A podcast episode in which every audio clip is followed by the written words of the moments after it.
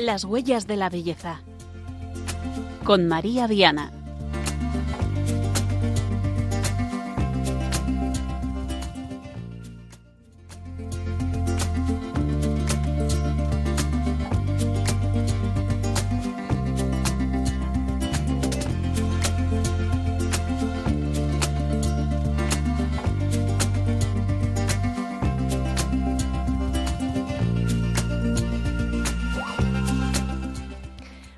Buenas noches, queridos oyentes de Radio María. Bienvenidos a nuestro quinto programa de las huellas de la belleza, este itinerario que vamos recorriendo para desvelar la belleza de Dios. Hemos hablado en anteriores programas de arte, de naturaleza, de familia. Hoy, 23 de enero, queremos traerles la belleza de un género literario muy específico, la poesía.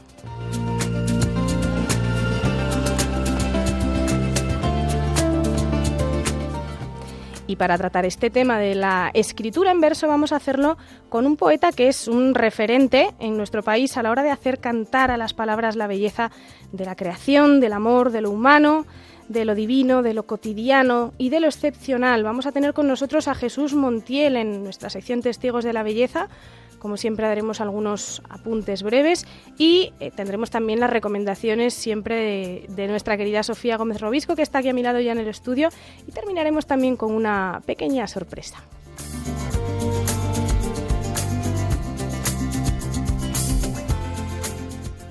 Les saludamos desde los estudios centrales de Radio María. En el control de sonido tenemos a Marta Troyano y a Diego Carvajal en la dirección y al micrófono quien les habla, María del Camino Viana. Tomen nota antes de comenzar de nuestra dirección de correo electrónico, las huellas de la belleza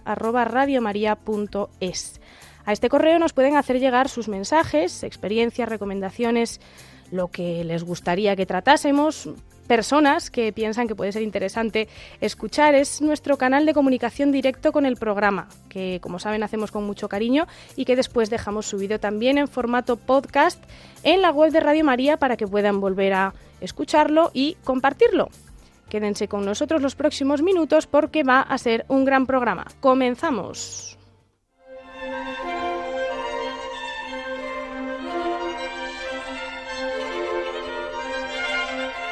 Testigos de la Belleza.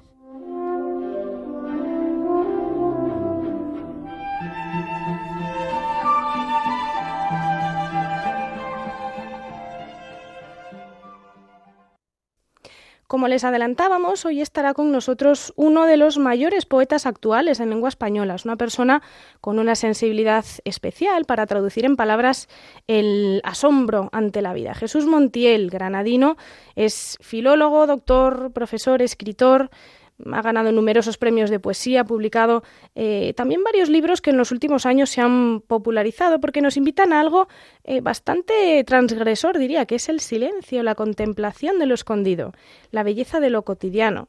Jesús además es eh, esposo y es padre de familia numerosa, con lo cual la verdad es que es un lujo que haya podido atendernos hoy. Buenas noches Jesús, ¿cómo estás? Hola, buenas. Sabemos que tiene mucho trabajo, pero mm, te agradecemos que nos puedas atender hoy. Em, nuestros oyentes ya saben que este programa propone un redescubrimiento de la belleza que salva, propone enseñarnos a ver, a escuchar, a, tocar, a sentir, a pensar. Y hoy dedicamos eh, pues casi una hora a, a revelar la maravilla de la poesía. Es verdad que no falta quien piensa que la poesía es inútil, así que queríamos preguntarte por qué has decidido dedicarte a algo que no entra en una mentalidad utilitarista. Bueno, mm, yo diría que no, no lo he decidido, o sea, que no, no parte de una decisión personal el dedicarme a la escritura. Eh, creo que es más una vocación, es algo más que ha venido a mí, no yo a, ello. Y, y, nada, es algo con lo que me encontré a los 16 años con la, con la escritura y desde entonces pues, pues no he podido hacer otra cosa, pero no es tanto una decisión sino es una llamada, una, una vocación o, o no sé, algo, algo que nace de, del corazón. ¿Dirías que es como una necesidad de expresar de una forma bella o de una forma estética? Bueno, una pulsión interior y mm. no sé, el contacto con la del corazón con la realidad, pues en mi caso da como resultado la, la escritura, que es una forma de de, expresarme y también de tocar la realidad. Eh, como el bastón del invidente, ¿no? Eh, me sirve para, o sea, yo hasta que no escribo no siento que, que he, experimentado lo que he visto, ¿no? Con los ojos. O sea, de alguna forma tengo que, que vivir las cosas eh, poniéndolas por escrito. Y, ya está. Entonces hay personas que se expresan con, con el cincel y la piedra, otros con, con el lienzo y en mi caso, bueno, pues son las las palabras, pero creo que al final todo arte es una manera de, de entablar un diálogo con los demás. O sea, es como escribir cartas, ¿no? Es una forma de llegar a los demás creo yo. Y de hecho, mm, bueno, yo creo que lo haces de forma fantástica porque yo he podido degustar alguna de tus obras y me ha fascinado este, este don que tienes. Concretamente, yo querría preguntarte hoy por una obra que publicaste hace unos años, eh, Sucederá la flor, que es un volumen pequeño pero, pero valioso, es un poco como una, como una joya porque es muy profundo y es, y es existencial Quería preguntarte, porque yo tengo entendido que es un libro que escribiste a la luz, y nunca mejor dicho, de una enfermedad eh, grave que tuvo tu hijo. Y esto, mm, de alguna forma, nos hace interrogarnos. ¿Puede emanar eh, belleza del sufrimiento? Sí, bueno, hace unos 10 años, creo yo, mm, que mi hijo mayor tuvo leucemia cuando él tenía dos años y bueno, ese acontecimiento duro, humanamente duro, pues bueno, al cabo de los años dio como resultado este librito que mm, cuando ya pasó la tormenta, ¿no? Ya cuando mi hijo se había curado, ya había acabado el tratamiento, pues empecé a, escribirlo un poco quizá para para ver el, el oro que se escondía ahí dentro del barro, ¿no? De alguna forma. Y, y sí, o sea, la belleza convive en esta vida con, con la muerte, con la fealdad, con, con la herida. O sea, no se puede, al menos en mi experiencia, no se puede separar de esta vida mm, la belleza de, mm, de la muerte, de la enfermedad. Conviven y además creo que no hay contradicción entre ellas. O sea, la contradicción la ponemos nosotros con nuestra mirada eh, llena de prejuicios, ¿no? Pero yo creo que, la herida esconde una pedagogía y, lo digo porque, bueno, yo con la enfermedad de mi hijo, aunque no querría volver a, vivirla, mm, bueno, pues vi detrás del dolor un lenguaje mm, mm, que me decía te quiero, aunque suene paradójico. O sea, todo está bien hecho y esa es la experiencia, a pesar de que bueno, de que muchas veces la, realidad es un lenguaje que cuesta entenderlo o, que no se entiende, pero, pero creo discernir un, un tono amoroso, ¿no? Aunque no comprenda las palabras, yo creo que el tono de la realidad siempre es amoroso. Qué bueno. Yo creo que es también una forma de, un poco a la luz de lo que decías, de traducir la realidad, ¿no? Traducir el mundo, la historia, la vida en, en poesía. Eh, ¿cómo, ¿cómo, consigues esto? ¿En qué, ¿En qué te inspiras? Bueno, o sea, no es un esfuerzo ni, ni un acto de la voluntad. Eh, es una respuesta, ¿no? Yo, yo me siento como delante de la realidad como un testigo, más que como un interlocutor o un traductor. Eh, entonces, quiero decir, no tengo nada que hacer por mi parte, no hay nada que hacer por mi parte. O sea, precisamente cuando no hago nada y me rindo de alguna forma es cuando puedo ser capaz de escribir algo en condiciones, cuando me quito de en medio. Eh, y esa es mi experiencia. Entonces, cuando, cuando intento escribir algo desde el yo, desde el ego, eh, o cuando se cruza la vanidad o tantas cosas, mi torpeza, pues lo que escribo muchas veces no merece la pena. Sea, lo único con lo que me quedo al final de lo que escribo es cuando yo me quito de en medio y la realidad pasa a través de mí, pero sin mí. Y, y eso es lo único que me interesa de la, de la literatura a día de hoy. ¿Y cuánto hay, bueno, no sé si, si podríamos definirlo así, pero cuánto hay de, de sentimiento y cuánto de racional, de pensado en una composición poética? Pues te digo como con la belleza y el dolor, o sea, no, veo contradicción entre sentimiento y razón. O sea, yo, yo intento que la, la mente esté al servicio del corazón, pero que haya una comunión entre las dos, o sea, que no haya esta contradicción ¿no? que viene desde la ilustración, el romanticismo y todas estas cosas. eh, entonces, bueno, siempre decía Christian Bobán mmm, que la inteligencia es un vestido de seda sobre un cadáver cuando no tiene amor. Eh, entonces, bueno, pues yo intento tener en cuenta eso, que, que la inteligencia, la mente, la razón esté empañada de amor, esté llena de amor. Porque si solo está la inteligencia o la reflexión, es una cosa puramente intelectual que no llega al corazón de los lectores. Entonces a mí lo que me interesa es tocar el corazón. Mm, no tanto una escritura que deslumbre o que sea reflexiva o uh-huh. pero bueno yo yo creo que juegan que entran en juego las dos cosas o sea no no hay un no hay una guerra no entre ellas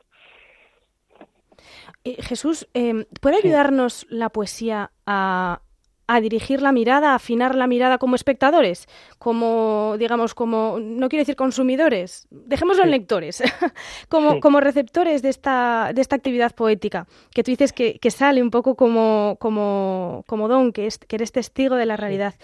Eh, a nosotros, a los que a los que leemos, a los que te leemos, puede ayudarnos a, a, a transformarnos, a, a hacernos capaces del asombro. Sí, o sea, yo, yo cada vez creo más en el poder eh, sanador de la poesía. O sea, yo, yo también como lector, ¿no? Porque mmm, hay escritores que releo continuamente que esponjan mi corazón y lo educan. Y, y tengo dos o tres autores que han educado mi manera de, de relacionarme con la realidad.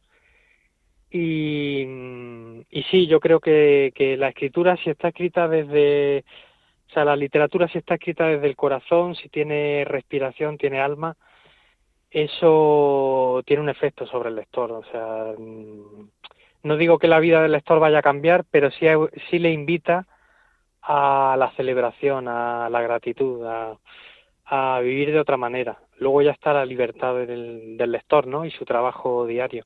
Uh -huh. Pero sí puede ser un, no sé, como un despertar, ¿no? Yo, yo, yo creo en el arte que, que despierta, que despierta del tedio, de la inercia, de, del sueño, ¿no? En el que vivimos tantas veces. Uh.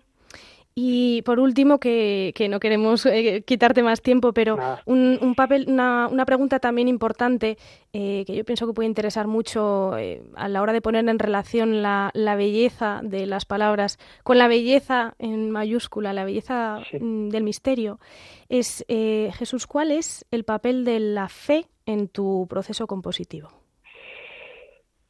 Bueno, eh pues en el último tiempo, eh, más que una fe, si pensamos la fe como un compartimento o como puramente religión, mm. te diré que siento cierto rechazo por, por experiencias personales. Entonces la fe la entiendo eh, como confianza. Entonces, eh, la confianza yo creo que tiene un papel fundamental en mi escritura. La confianza no abstracta, sino la confianza, igual que te he dicho con la enfermedad de mi hijo, en que eh, la realidad tiene todos los ingredientes para que mi vida tenga sabor, ¿no? O sea, no me hace falta buscar nada fuera de la vida que se me ha dado. O sea, con la vida que tengo, eh, uh -huh. tengo los ingredientes necesarios para encontrar el amor y, y poder morir en paz de alguna forma. Eh, y esa es la confianza que tengo. Luego en medio pues está mi torpeza diaria y muchas veces soy un obstáculo para, mm, bueno, para, para mí mismo, ¿no? soy mi propia piedra de tropiezo. Pero entiendo la fe como, mm, como confianza, la confianza que tiene el niño eh, cuando va de la mano del padre o, o cuando se tira por un tobogán eh, sabiendo que alguien lo va a recoger. Eh, y cuando digo alguien, bueno, pues sí veo en la realidad pistas de, de una presencia, ¿no? Más allá de lo, uh -huh. de lo visible, aunque, lo, aunque se manifieste en lo visible, ¿no? No hay otra forma. Pero sí intuyo, bueno, eh, podemos llamarlo Dios, podemos llamarlo amor con mayúscula. Eh, cada vez más, tengo una intuición cada vez más grande de que, de que todo el universo, la materia, todo es una expresión de, de del amor, del amor. Si uno afina la, la mirada, ¿no? Bueno, Jesús, Jesús Montiel, poeta, eh, te has definido como testigo, yo diría intérprete también de la belleza. Eh, muchas gracias por atendernos hoy, que sé que, estás bastante liado. Te agradecemos mucho el haber hecho este, este huequito para nosotros. Gracias a vosotros. Un abrazo. Un abrazo. Bueno, eh, como nos decía ahora Jesús, este, este amor que inspira todo, este tirarse a los brazos del Padre, que a mí me recordaba también un poco a, a Santa Teresita de Lisieux esta confianza, este camino espiritual que recorremos y en el que nos puede ayudar la belleza. Esperamos también que esta, que esta entrevista haya, haya servido para ayudarnos a, redescubrir ese, ese amor de Dios presente en toda belleza. Vamos a asimilar esta entrevista, estas palabras, con una breve pieza musical para guitarra del compositor Agustín Barrios Mangoré, un músico paraguayo, bueno, de origen parcialmente guaraní, Nacido a finales del siglo XIX y activo en varios países de Latinoamérica en el siglo XX. En sus últimos días, eh, Agustín Barrios vivió en San Salvador, que es donde impartía clases de guitarra en el conservatorio, y también en su casa. Y precisamente un día, él no lo sabía, pero sería uno de sus últimos días, eh, tocó a la puerta de su casa una ancianita que venía pidiendo, con su voz suplicante, una limosnita por amor de Dios. Agustín Barrios, Agustín Pío Barrios, así era su verdadero nombre, Mangoré es eh, el nombre de un jefe guaraní que la adoptó como nombre artístico, quedó tan impactado por este hecho que compuso la obra que vamos a escuchar a continuación en honor de esta ancianita, en julio de 1944, apenas un mes antes de morir. Fue su última obra eh, se titula precisamente así, Una limosnita por amor de Dios, y por eso se conoce también como el último trémolo, porque fue su última composición. El trémolo es una técnica que consiste en que lo van a escuchar, uno de los sonidos se repite rápidamente, mientras en las cuerdas, en este caso las más graves, se va desarrollando la melodía como un hilo conductor. Hay entonces una especie de diálogo entre lo que va sucediendo rápido sin que nos enteremos muy bien y aquello que permanece y que nos va guiando. Es un poco una metáfora de la vida, por eso hemos eh, querido ponerla en relación con el tema que estamos tratando hoy. Esta idea de que hay momentos de tensión en algunas armonías, otros de gran delicadeza, de gran belleza, eh, que tratan precisamente de describir a esta ancianita que le dio la oportunidad al compositor de practicar la caridad. Por cierto, que eh, Agustín Barrios Mangore en su agonía dijo una frase que es para pensar también. Dijo, no temo al pasado, pero no sé si podré superar el misterio de la noche.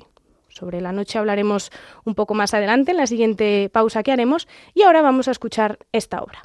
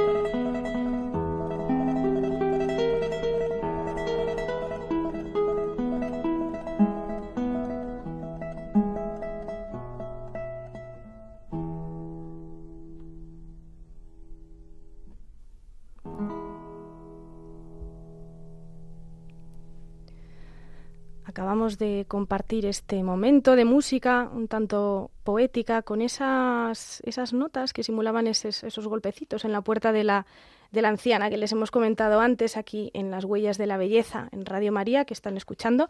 Continuamos con nuestra siguiente sección.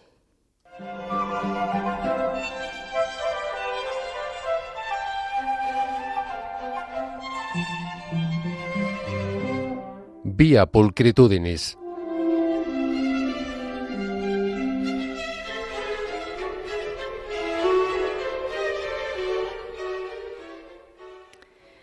La poesía es el género literario, o más bien la disciplina artística, donde más claramente se manifiesta la belleza del lenguaje a través de la composición, una composición que puede tener rima o no tenerla, pero que siempre es usada la palabra como materia prima, una palabra que despierta el sentimiento estético. La poesía era tenida en la antigua Roma, eh, en la antigua Grecia más bien, en una altísima estima. Llamaban poesía a tres eh, cosas diferentes que hoy distinguimos. Por una parte la lírica, es decir, la poesía pensada para ser acompañada con lira, o lo que es lo mismo la canción. Por otra parte el drama, como composición teatral, y la épica, o la narrativa. Para nosotros la poesía fundamentalmente es la lírica, aunque no siempre se recite con música, sí tiene en común con esto que acabamos de comentar el ritmo, la cadencia, la métrica y de alguna forma siempre la poesía tiene esa suerte de, melodía que dota de vida a las palabras. Sobre esto hay referencias en un, en un, documento precioso, la carta a los artistas que San Juan Pablo II eh, escribió, eh, dedicó a pintores, escultores, arquitectos, actores, poetas. Él era poeta, por cierto, tiene mm, versos fantásticos, escritos y publicados. Sabemos lo importante que es la palabra, la palabra que hemos dicho que es la materia prima de la poesía eh, en la cultura judío-cristiana tenemos dos conceptos para hablar de la palabra. Por una parte, desde la tradición oriental tenemos eh, la idea de eh, término hebreo dabar, que significa palabra, palabra de Dios, pero no como una serie de términos escritos u orales, sino como una, como una fuerza creadora. El dabar es, en el fondo, el plan de Dios, aquella palabra que es enviada para dar fruto, como dice el profeta Isaías que dice, como descienden la lluvia y la nieve de los cielos, y no vuelven allá sino que empapan la tierra, la fecundan y la hacen germinar, para que dé simiente al sembrador y pan para comer, así será mi palabra, la que salga de mi boca, que no tornará a mí de vacío sin que haya realizado lo que me plugo y haya cumplido aquello a que la envié. La palabra eh, como fuerza actuadora, la palabra de la que el ser humano, hecho a imagen y semejanza de Dios, es capaz precisamente por la encarnación de Jesús, que revela el evangelista Juan al comienzo de su evangelio, esta palabra que, se hizo carne y, acampó entre nosotros. Decíamos que teníamos dos conceptos o dos ideas que se condensan en esta palabra, ¿no? Está dabar, hebreo, y también tenemos el logos griego, sobre el que, por cierto, eh, Joseph Ratzinger tiene maravillosos escritos que recomiendo muchísimo. El logos nos habla de la palabra eh, como pensamiento, como razón. Eh, no nos vamos a meter en, en, berenjenales filosóficos hoy, pero sí quiero destacar que el logos, más ligado a la razón, al pensamiento como actividad propia del ser humano, y el dabar como acto, como palabra creadora que hace brotar eh, o manifestarse a la realidad, caminan de la mano. Ambas expresan experiencias, vivencias y reflexiones sobre el mundo. ambas son profundamente humanas y a la vez em, nos hacen capaces de la divinidad. ¿Y por qué esta reflexión sobre la importancia de la palabra? Bueno, pues porque la palabra, eh, decíamos que es la materia prima de la poesía, y de hecho, si quieren ahondar en la etimología de la palabra poesía, verán que procede de un término griego, que es poiesis, que significa acción, pero también eh, creación o composición. Y poesía eh, en femenino o poema en masculino, eh, proceden ambas de poieo, que es hacer, pero también en un cierto sentido engendrar, dar a luz, dar vida. Incluso en la tradición helenística, eh, la palabra mm, no es muchas veces lo que es hoy en día, ¿no? Que es un, si te he visto no me acuerdo, digo algo pero me desdigo. O coloquialmente donde dije digo, digo Diego. No.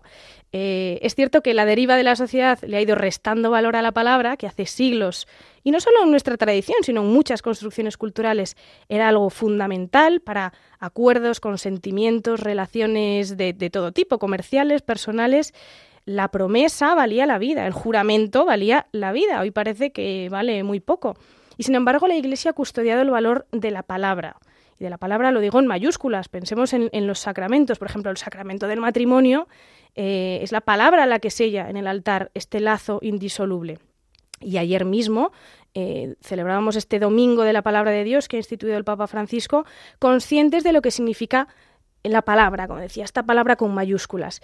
Pero es verdad que en el mundo está muy devaluada la palabra. La poesía, sin embargo, reivindica el poder de la palabra, de esta palabra que da la vida, por eso hacíamos esa reflexión eh, al principio sobre qué significa la palabra, eh, cuál es el poder de la palabra. La palabra consigue regenerar mm, tanto por la belleza de su contenido, de lo que dice, como por la belleza de su forma, el poder de la poesía que da aliento, que da esperanza, que da al menos da una mirada nueva o invita a tener una mirada nueva sobre la realidad, sobre la vida, sobre lo que nos rodea, sobre lo que sentimos, lo que somos.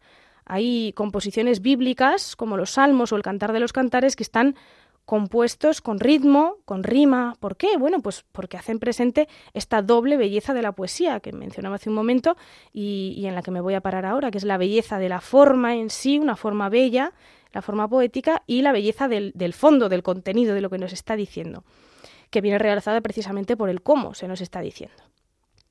Sobre la belleza del contenido, pues poco que decir, tiene que haber un sentido, una serie de ideas, de imágenes que se nos evoquen que sean significativas para nuestra vida. Y significativo para nuestra vida, pues eh, puede ser una composición de muchos tipos. ¿Una descripción poética de un paisaje puede decirnos algo a la vida? Pues por supuesto. Nos está hablando de una creación pensada al milímetro para que la disfrutemos, hecha por amor a nosotros. Nos puede hablar de la necesidad de trascender lo que vemos eh, muchas veces superficialmente, para poder mirar con detenimiento, con agradecimiento, con asombro.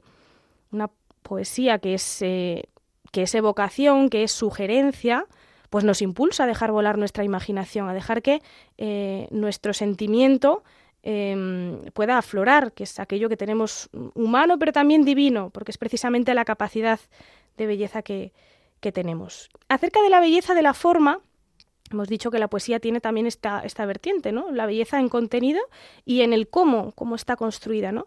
Pues la belleza de la forma yo pienso que es justamente lo que define a la poesía como manifestación del, del sentimiento estético por medio de la palabra, de la palabra eh, en verso, con rima o sin, rima, libre, eh, con métrica, no, no, no, podemos cerrarnos tampoco en este sentido. En, es verdad que en la antigüedad estaban muy marcadas las, las formas, las métricas, había unos pies métricos muy concretos, pero hoy en día sabemos que la creatividad pues, eh, es, es mucho más abierta, ¿no? Y es por eso que incide precisamente en lo emotivo, en el sentimiento, que como saben, eh, y como, como, proponemos en este programa, el sentimiento bien orientado y con ayuda también de la razón, y por eso nos volvemos un poco al principio hablando del logos, puede llevarnos a esa belleza con mayúsculas, que es un atributo divino. La poesía relaciona directamente música y lenguaje oral, nos permite hacer música con las palabras, expresarnos también plasmando las potencias del alma, con una riqueza tan enorme como la que permiten pues, los recursos poéticos o las figuras eh, retóricas, aquellas que, estudiábamos en el colegio, no sé si se acordarán, y que tan presentes en el fondo tenemos en nuestro, en nuestro día a día. Eh, esa, esa, magia de las palabras, ¿no? que evoca precisamente lo, pues el, sentimiento más profundo de cada uno de nosotros. Vamos a, a escuchar a continuación una de las más bellas poesías de la literatura española, concretamente de la poesía mística del siglo de oro, pero vamos a escuchar la versión musical de Kiko Argüello, que acrecienta la tensión eh, de esta poesía. Em, me estoy refiriendo a La noche oscura del alma, que San Juan de la Cruz describió eh, magistralmente mm, como una sed profunda, existencial de Dios. Eh, vamos a escuchar, seguramente conozcan ya el poema, pero recordemos cómo él describe este camino del alma que está buscando a su amado a, aquel que puede saciar su anhelo de ser, de ser amada, ese amado que es Dios. San Juan de la Cruz, recuerden, compuso esta obra estando en la cárcel, en una celda mm, eh, minúscula en la que había sido encerrado por el Santo Oficio tras eh, severos castigos, estando injustamente perseguido por la misma Iglesia. Imagínense el sufrimiento de este monje, que más tarde llegaría a decir, no os extrañe que ame yo mucho el sufrimiento. Dios me dio una idea de su gran valor cuando estuve preso, el valor del sufrimiento. Es un, poema fantástico, como decíamos hace un momento, por la forma, eh, por la belleza con que está concebido, por la, elección de cada una de las palabras, pero también por lo que nos está contando. Habla de una noche oscura del alma como una figura de ese tiempo de crisis, de sufrimiento profundo, donde uno no ve nada, un grito desgarrador ante la falta de sentido, de propósito, de horizonte. Esta noche oscura que, en cierta medida todos hemos experimentado en algún momento de nuestra vida. Hay quien, como los profetas, por ejemplo, Oseas, han utilizado la figura del desierto para, hablar de este tiempo. Em, y también es una buena figura el desierto porque es ese lugar hostil y árido donde ya no hay nada, no queda nada, literalmente nada, a lo que asirse, a lo que agarrarse. Y en esa noche oscura, anhelante de amor, solo nos conduce la fe, que es lo que San Juan de la Cruz llama, en este poema que vamos a escuchar musicalizado a continuación, la luz y guía que arde en el corazón. Algo que en el fondo de nuestro corazón em, nos lleva a Dios, nos conduce hasta el amado, hasta la culminación de ese deseo que cada uno de nosotros tiene en el fondo del corazón, y a través de esta noche oscura, por la que el autor eh, finalmente, al final del poema, y lo vamos a escuchar, da las gracias. ¿Cómo, ¿Se puede dar las gracias por el sufrimiento? ¿Se puede dar las gracias por la crisis? Bueno, pues eh, Bendita crisis, bendito sufrimiento, dicen los santos que han pasado por esto, que nos hace mirar a Dios. Al, único al que podemos agarrarnos en el desierto, con perseverancia, con fe y con la seguridad de que no nos abandona y de que nuestra alma está hecha para Él. Por lo tanto, eh, vamos a escucharla. En una noche oscura, con ansias en amores inflamadas Oh dichosa aventura, salí sin ser notada, estando ya mi casa sosegada.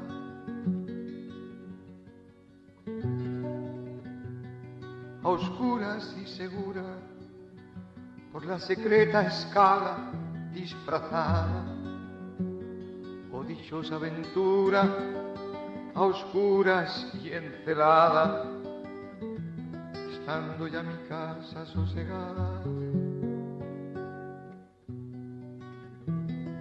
En la noche dichosa, en secreto que nadie me veía, ni yo miraba cosa sin otra luz guía, sino la que en el corazón ardía. Aquesta me guiaba más cierto que la luz del mediodía, a donde me esperaba, quien yo bien me sabía, en parte, donde nadie parecía. Oh noche que guiaste, oh noche amable más que la alborada, noche que juntaste amado con amada, amada, en el amado transformada.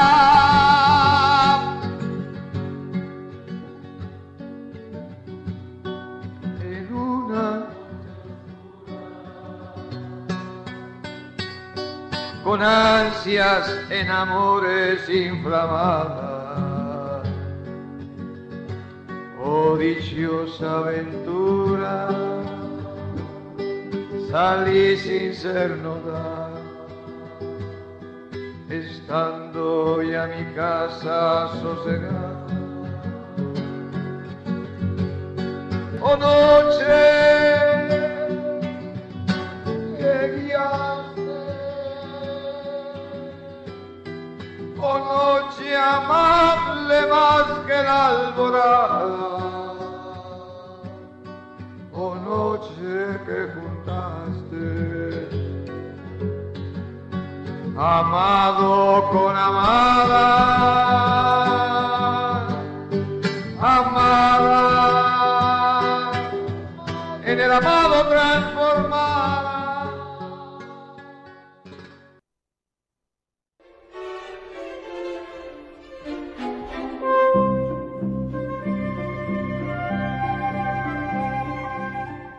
Píldoras de belleza.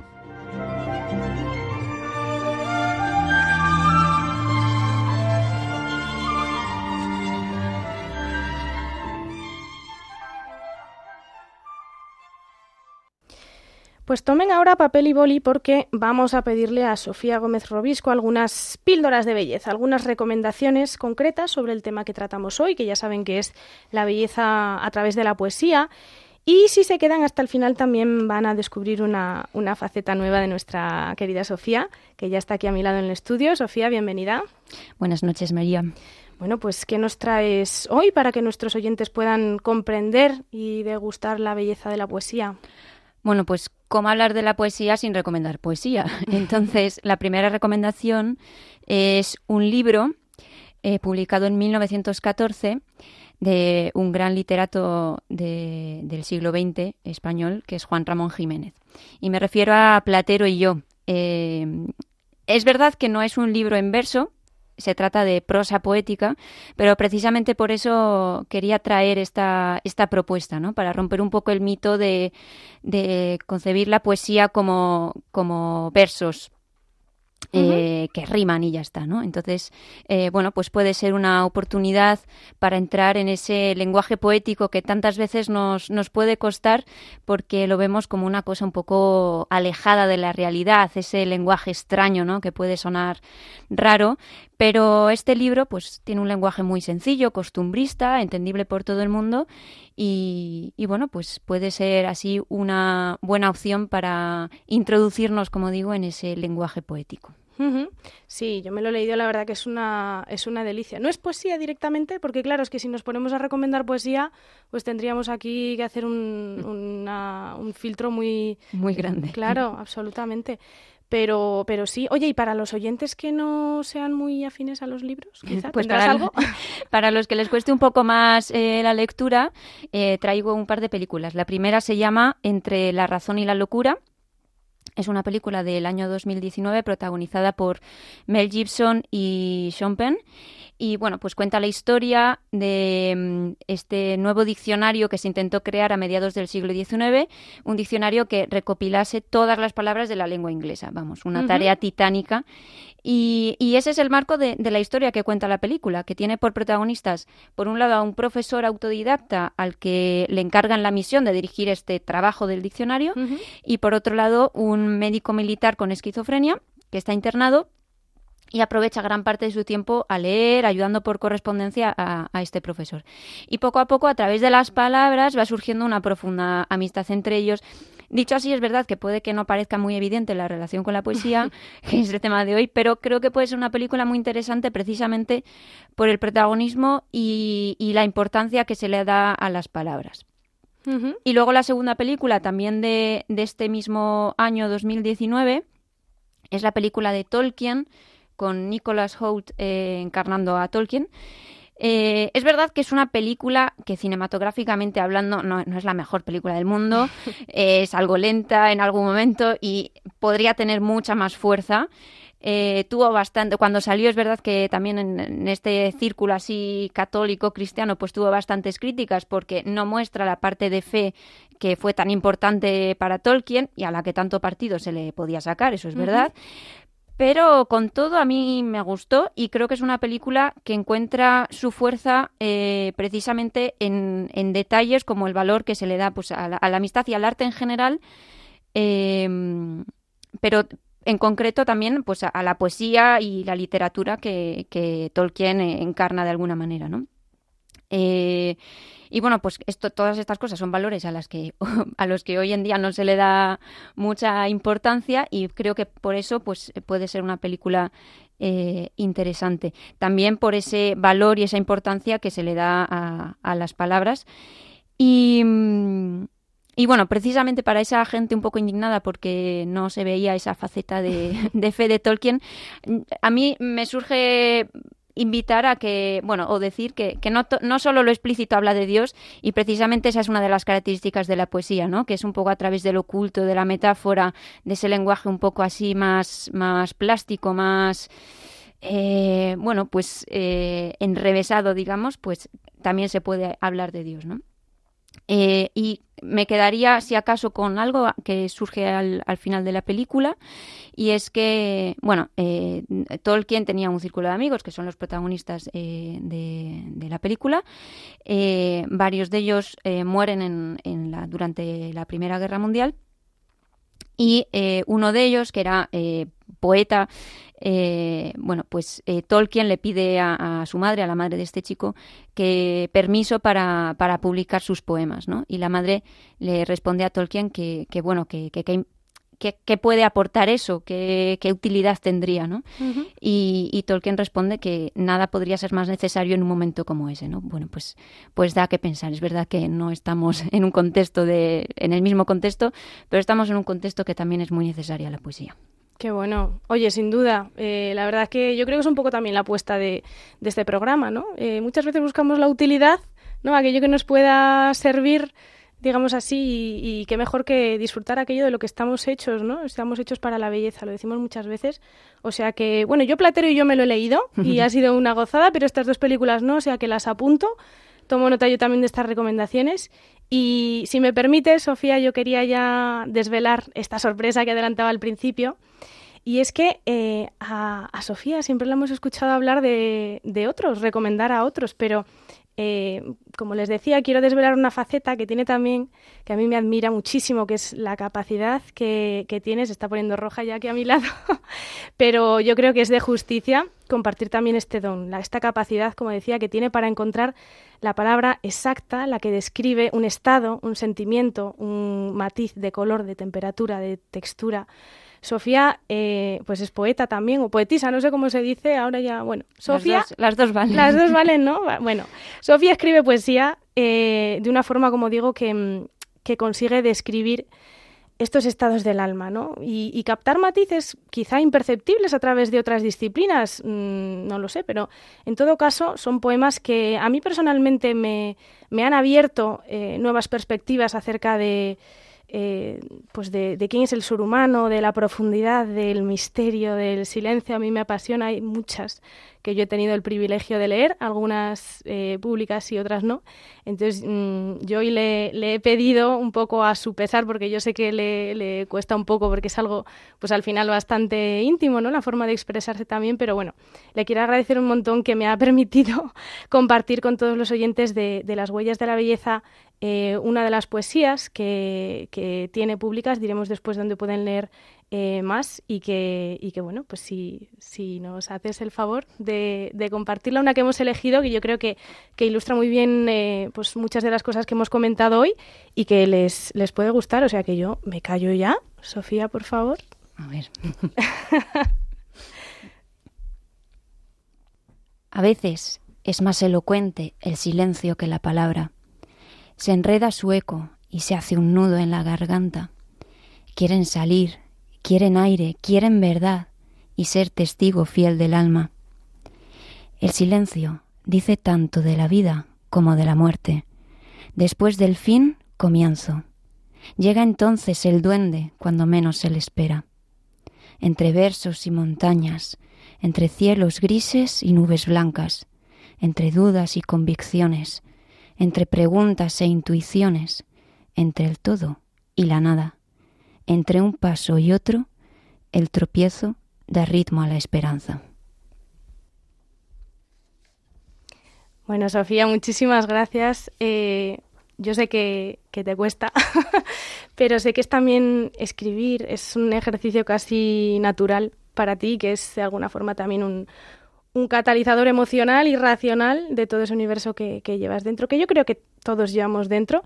Y, bueno, como no todos tenemos esa capacidad impresionante que tienes de emplear las palabras en una composición bella y la generosidad de compartir ese don, pues yo creo que es algo también que, bueno, como digo, que ha sido un, acto de generosidad. Y yo quiero cerrar también esta última sección recomendándoles Eh, hoy me toca terminar las recomendaciones a mí, Sofía, pero mm, eh, realmente pienso que merece mucho la pena seguir el perfil de Instagram de Sofía, que es arroba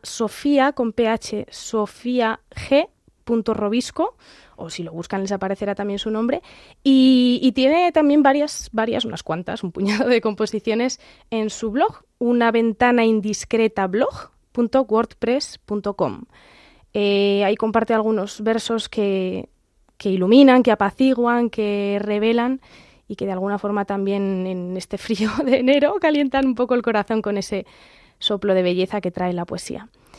Y nada más, Sofía, muchas gracias por estar un día más aquí, por, por, tu generosidad, por compartir, por las recomendaciones también, que tomen nota nuestros oyentes y si Dios quiere nos vemos el mes que viene. Hasta la próxima. gracias.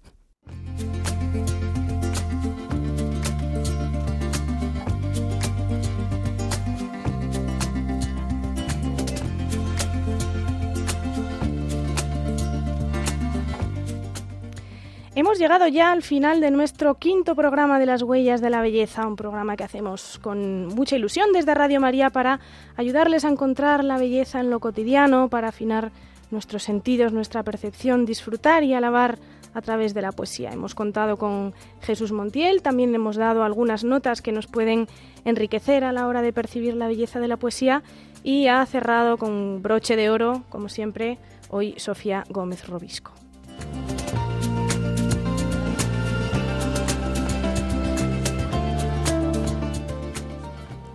Si se han perdido alguna parte o quieren volver a, escuchar este programa y hacérselo llegar a quien estimen oportuno, recuerden que eh, este programa queda grabado y se pondrá a su disposición en el podcast de Radio María en la página web.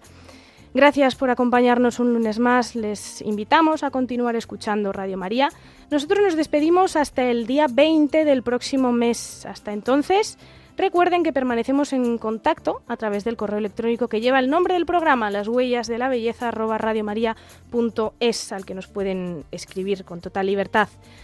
Volvemos el lunes 20 de febrero, si Dios quiere, a las 21, a las 9 de la noche, 8 en Canarias, con un programa que, verán, va a ser muy especial.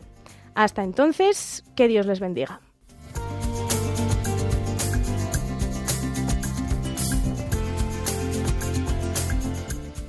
Así concluye Las huellas de la belleza con María Viana.